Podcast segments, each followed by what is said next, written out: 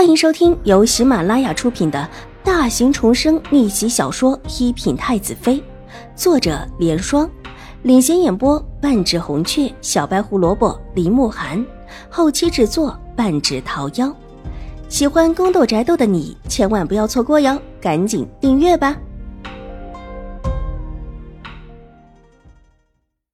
第八百二十三集，邵婉如上前几步，先给太夫人见了礼。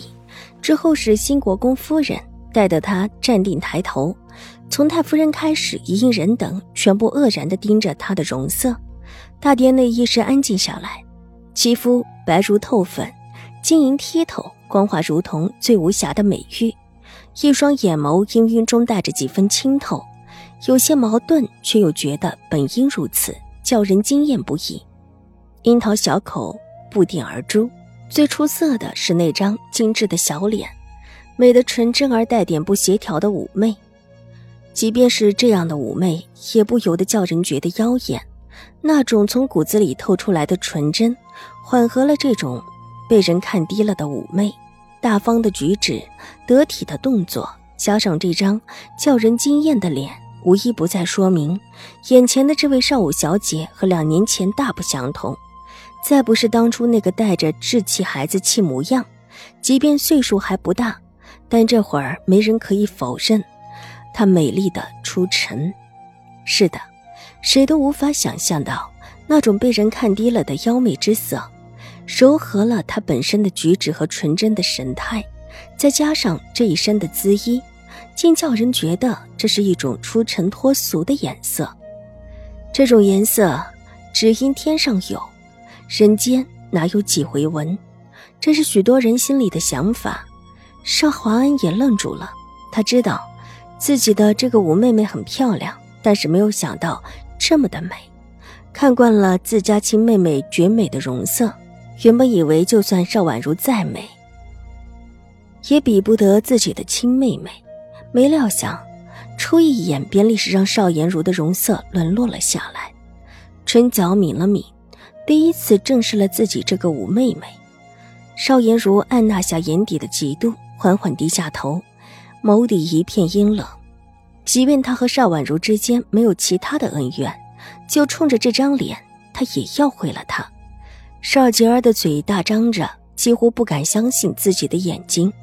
他和邵怀安一样的想法，以为邵婉如纵然长得好，但铁定没有邵颜如好看。当初他看到邵婉如的时候，觉得虽然出色，却也没有叫人惊艳的感觉。而今却是狠狠的惊艳了一把。他甚至在想，当初的清华郡主若也是这么美的话，也怪不得自己的大伯怎么着的也是求了旨赐婚。新国公夫人低低的咳嗽一声，眼中的阴寒划过了邵婉如的脸，但随即眸色一收。笑容温和，婉如可真是长大了，让二婶子一下都认不出来了，长得可真好啊！母亲，您看，可像是大嫂。太夫人很震惊，上上下下打量了邵婉如几眼，眼底露出几分凝色。长得如此这般好，自己的一些手段是不是应当换一下呢？正思量间。忽听得新国公夫人这么一说，立时满脸不悦，冷哼一声：“长得的确是像清华郡主，不过可切莫像你娘那样，什么事儿都是自作主张。你现在是新国公府的五小姐，一言一行都代表了新国公府，切不可生出其他的事来。”这话教训的意思极其明显。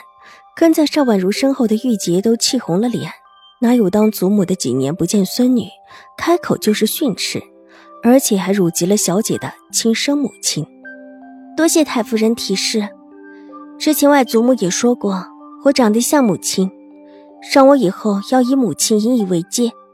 邵婉如不动声色道，水眸抬起，眸色流转，神态淡冷之中渗出几分清华，美的倾国倾城。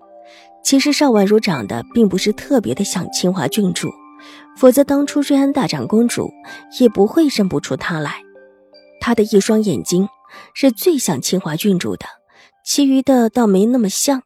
这话听起来似乎是顺应太夫人的意思，但是暗中却不大不小的顶了一下太夫人。至于叫太夫人为太夫人，叫瑞安大长公主为外祖母的称呼，更是让太夫人气得心口一滞，想发火却又觉得丢人。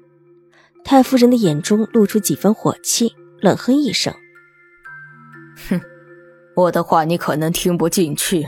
当初是这个样子，现在还是这个样子，都快三年了，怎么脾气还是这么倔？”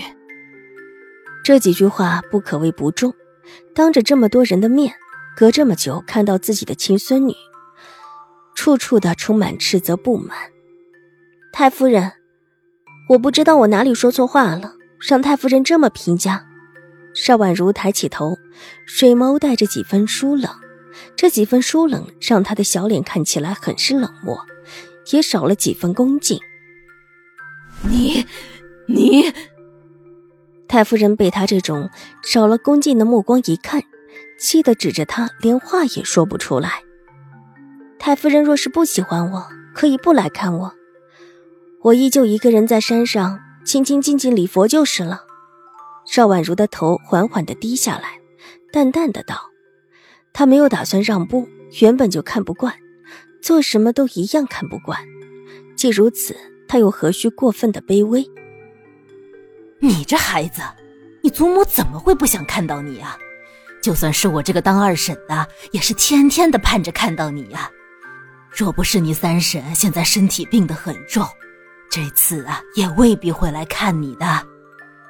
兴国公夫人站起来，假惺惺的劝道：“她既然要维持伪善的面容，这个时候必然是要来劝的。”虎妹妹，邵华安微笑着过来见礼：“大哥，虎妹妹，虎妹妹。”邵颜如和邵吉儿也过来见礼：“大姐姐，二姐姐。”邵婉如一一屈膝还礼。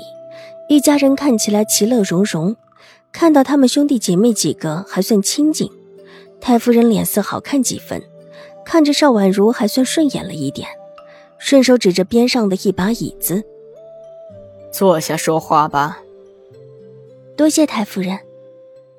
你们也一起坐下，我们说说这法事的事情。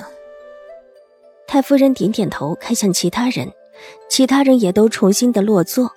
唯有邵颜如重新回到太夫人的身后，替她敲着背。本集播讲完毕，下集更精彩，千万不要错过哟。